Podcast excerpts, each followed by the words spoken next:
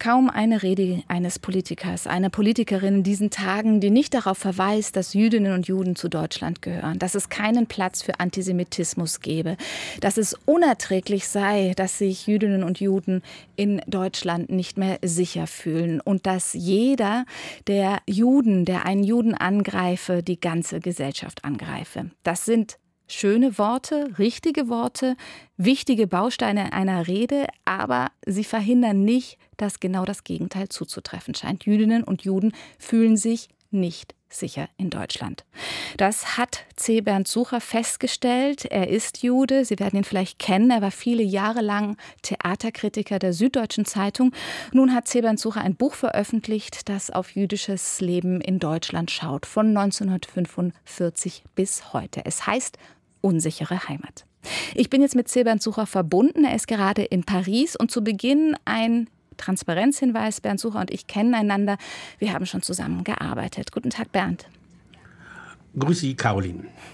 Ich möchte mit einer Szene beginnen, die Sie geschildert haben. Sie haben gestern in München im Residenztheater Ihr Buch vorgestellt. Sie haben vier Einsatzwagen der Polizei gesehen. Die waren zum Schutz der Veranstaltung da. Ist das eine neue Qualität? Wie haben Sie das erlebt? Es ist eine neue Qualität. Es ist ein bisschen anders, weil Frau Knobloch die Präsidentin der israelitischen Kultusgemeinde in München auch da war. Und für Frau Knobloch sind ohnehin immer zwei äh, Polizisten da und ein Polizeiauto. Das andere war für die Zuschauer und für mich.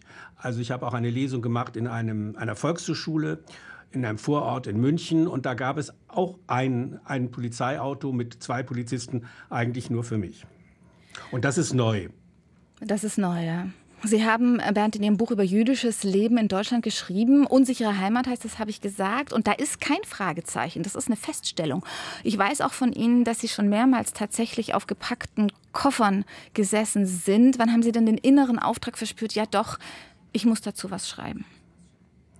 Nein, das war gar nicht so ein innerer Auftrag, sondern meine Verlegerin Felicitas von Lovenberg, äh, in dem Pieper Verlag habe ich ja schon über meine Familie geschrieben, über meine Mutter und deren Flucht aus dem Konzentrationslager Majdanek und die, ja, die Sorgen der nächsten Generation, also meine Traumatis Traumatisierung. Und Felicitas von Lovenberg sagte, jetzt ist es eigentlich Zeit, dass du was schreibst über die Juden in Deutschland. Und das war ihr Wunsch und den habe ich erst wollte ich das nicht. Und dann plötzlich merkte ich, je mehr ich darüber nachdachte, dass dieses Buch notwendig ist. Und das war ja alles vor diesem Hamas-Gemetzel. Äh, vor dem 7. Oktober ist ähm, der Antisemitismus, der ja äh, in Teilen der Bevölkerung in Deutschland offenbar nie verschwunden ist und sich jetzt nun immer offener zeigt, ist das der oder hat das auch was damit zu tun, ähm, mit dem, was wir als importierten Antisemitismus bezeichnen? Also etwas damit zu tun, dass viele Menschen aus islamischen Ländern nach Deutschland gekommen sind, dass es ja, dass, dass sich Jüdinnen und Juden unsicher fühlen. Nein, es, wird dies, es gibt diesen importierten Antisemitismus, aber es gibt auch ganz starken Antisemitismus von den sogenannten Bio-Deutschen. Wenn Sie diese Bilder von den Demonstrationen, den pro-palästinensischen sehen, dann sehen Sie ja, dass da nicht nur Syrer und Menschen aus dieser Region demonstrieren, sondern ganz viele Deutsche. Und als man Deutsche befragte, äh, Anfang, ja, vor fünf Jahren, äh, würden Sie einen jüdischen Menschen in Ihrer Familie akzeptieren, sagten 19 Prozent, sie würden keinen Juden oder Jüdin in ihrer Familie wollen. Und da redete man über importierten Antisemitismus noch lange nicht. Ich habe in Ihrem Buch auch gelernt, äh, zum Beispiel, wie wenige Jüdinnen und Juden tatsächlich heute in Deutschland leben. 230.000 ja. insgesamt, davon etwa 95.000 in einer Gemeinde. Hat Sie die Zahl überrascht? Äh, nein, ich kannte sie ja. Aber ich mache jetzt, nachdem das Buch erschienen ist und eigentlich halt schon, während ich dran schrieb, immer diese Fragen in meinem Freundeskreis, wie, wie viele Juden denkt ihr leben in diesem Land? Und da kommen aberwitzige Zahlen, also drei Millionen, zwei Millionen, eine Million. Unter einer Million schätzt keiner. Und jetzt bin ich ja in Paris und mache diese Fragerei auch hier. Und hier leben ja mehr Juden als in der Bundesrepublik. Aber auch hier sind die Schätzungen von ganz normalen Menschen auf der Straße, meine Freunde, viel zu hoch. Es sind auch hier nur 500.000. Womit hängt das zusammen, Ihrer Meinung nach? Also die Juden stehen natürlich immer im Fokus aus mehreren Gründen. Wegen des Israel-Konflikts, den es gibt, seit es diesen Staat gibt, wegen der Politik von Netanyahu. Äh, und dann wahrscheinlich auch, äh, und das wird auch formuliert, weil sie so viel ja so viel Einfluss haben sollen. Den haben sie in Wahrheit nicht, aber immer wenn Juden genannt werden, sagen halt schon wieder Juden. Also selbst die Polizeiautos, die jetzt Juden beschützen sollen und die Polizisten, die vor den Türen stehen, signalisieren möglichen Antisemiten, schau mal, die werden jetzt geschützt und für diesen Schutz zahlen wir ja schon wieder. Also das ist, dieser Schutz produziert schon wieder Antisemitismus, weil den Juden wird etwas zugestanden, was, Juden nicht, was Nicht-Juden nicht zugestanden wird. Sie werden beschützt. Sie haben für Ihr Buch mit anderen und Jüdinnen und Juden gesprochen, ähm, mit dem Historiker Norbert Frey auch, mit dem Journalisten Richard C. Schneider, mit Charlotte Knoblauch, mit Josef Schuster. Sie haben sie zu deren Wahrnehmung befragt und thematisieren auch ihre eigene Hoffnung darauf, etwas Positives zu hören, wie es ihnen in Deutschland ergeht. Und diese Hoffnung wurde meistens enttäuscht. Ja, sie wurde meistens enttäuscht. Alle, also ich hatte gehofft, mehrere Menschen zu finden, die sagen, ich glaube daran, dass Juden hier eine Zukunft haben. Äh, darauf habe ich gehofft und ich selber habe ja auch für mich immer meine Zukunft in diesem Land gesehen. Wenn ich dieses Buch, wenn es diesen Titel jetzt geben müsste und das Buch würde jetzt erscheinen, dann hieße das nicht unsichere Heimat, dann hieße das nix wie weg. Aber dieses nix wie weg bedeutet ja dann auch wohin. Und in Europa gibt es eigentlich kein Land, in dem es keinen Antisemitismus gibt. Und Israel ist im Moment nun auch kein gemütlicher Ort für Juden, um sich dort sicher zu fühlen. Sie beginnen im Buch 1945 am Ende des Zweiten Weltkriegs nach der, ich setze jetzt mal in Anführungszeichen, Befreiung vom Nationalsozialismus. Ihre Mutter, haben Sie gesagt, hat selbst das KZ, das Konzentrationslager Majdanek überlegt. Sie kam zurück. Was hat Sie, was hat denn die anderen Jüdinnen und Juden bewogen, ein Leben in Deutschland doch wieder zu versuchen?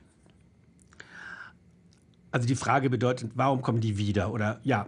Genau. Ich glaube, die, die, die Juden, die wiedergekommen sind, gegen alle Widerstände, die ihnen ja auch von anderen Juden, die im Ausland waren, in Israel, in Palästina oder in Amerika entgegengebracht worden sind, die dachten, Deutschland ist meine Heimat wegen der Kultur, wegen der Sprache. Und wenn Sie mich jetzt fragen würden, was Sie vielleicht auch vorhaben, äh, was ist Ihre Heimat? Meine Heimat ist nicht dieser Ort, weder München noch das Chiemgau, in dem ich lebe, äh, sondern es ist mein, die deutsche Kultur und meine Sprache. Und nur darum geht es. Und deshalb sind die Juden wiedergekommen, weil sie dachten, es gab ja auch ganz viele, die schon in Israel waren und wieder zurückgekommen sind, weil sie merkten, dort fühle ich mich nicht heimisch. Und dann ist in dem heimisch wirklich nur die Kultur und die Sprache.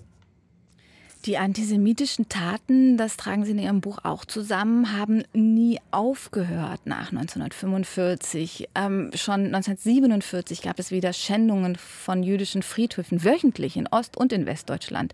1959 wurden wieder Synagogen angegriffen. Am 9. November 1969 gab es einen Anschlag auf das jüdische Gemeindehaus in der Fasanenstraße in Berlin mit einer Brandbombe. Im Februar 1970 ein Brandanschlag in München auf ein jüdisches Gemeindezentrum, in dem auch ein Altenheim war mit Holocaust-Überlebenden. Es geht weiter bis zum 9. Oktober 2019 der Anschlag auf die Synagoge in Halle am höchsten jüdischen Feiertag an Yom Kippur. Wie, wie hätte diesen Angriffen, diesen Anschlägen begegnet werden können sollen? Man hätte das viel früher machen sollen. Also wenn Sie bedenken, dass in der ersten Regierungserklärung von Adenauer 1949 dieser erste Bundeskanzler nie thematisiert hat, was die Nazizeit bedeutet hat. Also er spricht von Begebenheiten, die sich gegen die Juden gerichtet hätten. Äh, Anstatt von Völkermord Elite, zu sprechen. An, an, genau. Und die Elite des Landes war, war identisch mit der Elite zur Nazizeit. Also die Menschen, die Verantwortung trugen während der Nazizeit, trugen auch Verantwortung in, in der Zeit, in der Adenauer Kanzler war. Und so ging es eigentlich weiter. Also da das nicht thematisiert wurde, da wurde auch nicht gegen, da, nichts dagegen unternommen. Deshalb zog sich der Antisemitismus weiter. Bloß, er war still. Also er traute sich nicht raus. Und jetzt plötzlich trauen sich Menschen, auch gebildete Menschen, äh, Antisemitismus offen zu artikulieren. Es ist ja auch nicht so, dass man in Deutschland sich nicht an die Geschichte erinnert. Es gibt über 320 Gedenkstätten für die Opfer des Nationalsozialismus in Deutschland. Ähm, dazu zählen auch die ehemaligen Konzentrationslager, es gibt Dokumentationszentren, Friedhöfe, Standorten von ehemaligen zerstörten Synagogen ich erinnere mich an meine Zeit am Gymnasium, späte 90er Jahre. Martin Buber war zu Besuch gewesen in der Schule. Wir haben Konzentrationslager besucht. Ich war erschüttert. Wir in der Klasse waren alle erschüttert, beschämt, so beschämt, dass wir im Ausland auch nicht mehr Deutsch sprechen wollten. Ähm, in Ihrem Buch schreiben Sie von der Erinnerungskultur. Wie, wie wahrhaftig kommt Ihnen das Erinnern vor? Also es gibt genügend Caroline, das haben Sie gerade gesagt, es gibt genü genügend Städte, Städte, in denen erinnert wird. Museen, wieder renovierte Synagogen, all sowas. Es gibt unendlich viele äh, Reden, die sagen, wir müssen uns erinnern, was haben wir den Juden angetan. Aber all das kommt in der Bevölkerung nicht an. Also ich, ein Beispiel nur, es gibt ein Museum in Bayern, das hat zwei Stunden am ersten Dienstag des Monats auf. Daran sehen Sie, wie wichtig so ein Museum ist, wenn zwei Stunden pro Monat reichen. Ich glaube, das Problem ist, dass Nichtjuden in Deutschland viel zu wenig von den Juden in Deutschland wissen und dass der Kontakt zwischen diesen beiden Gruppen, die ja letztendlich beide deutsch sind, äh, viel zu gering ist. Also ich glaube, nicht-jüdische Deutsche müssten den Kontakt zu Juden suchen da es nur knapp 225.000 sind, ist die Chance, einem Juden zu begegnen, ungefähr so wie ein Sechser im Lotto zu haben. Äh, ein Sechser im Lotto will jeder haben, aber ein Judentreffen wollen wahrscheinlich nur die wenigsten. Also Sie würden sich wünschen, dass man tatsächlich jüdisches Leben heute äh, ja, mehr lebt, mehr zeigt. Zum Beispiel würden Sie sich wünschen, dass man Ihnen zu hohen jüdischen Feiertagen auch gratuliert, wie man uns irgendwie zu Weihnachten schöne Festtage wünscht, so etwas? Das, ich glaube, dass, dass man das respektiert, diese Feiertage. Aber was, glaube ich, viel wichtiger ist, und das merke ich jetzt mit meinen Lesungen, dass nicht-jüdische Menschen sagen, wenn sie das wirklich wollen, ich bin Lehrerin, kommen Sie in meine Klasse. Und ich sage vom Podium runter, ja, ich komme in Ihre Klasse. Also nach zwei Lesungen, die ich bisher hatte, mehr sind das ja noch nicht, weil das Buch ist ja noch nicht mal eine Woche auf dem Markt, äh, habe ich bereits drei Einladungen zu Schulen. Und ich werde diese Einladung annehmen und werde diesen jungen Menschen erzählen, wie das ist, Jude, als Jude in diesem Land zu leben. Mit Zeban Zucher habe ich über jüdisches Leben in Deutschland gesprochen. Sein Buch Unsichere Heimat ist gerade im Piper Verlag erschienen. Shalom nach Paris, lieber Bernd. Shalom nach Berlin, liebe Caroline.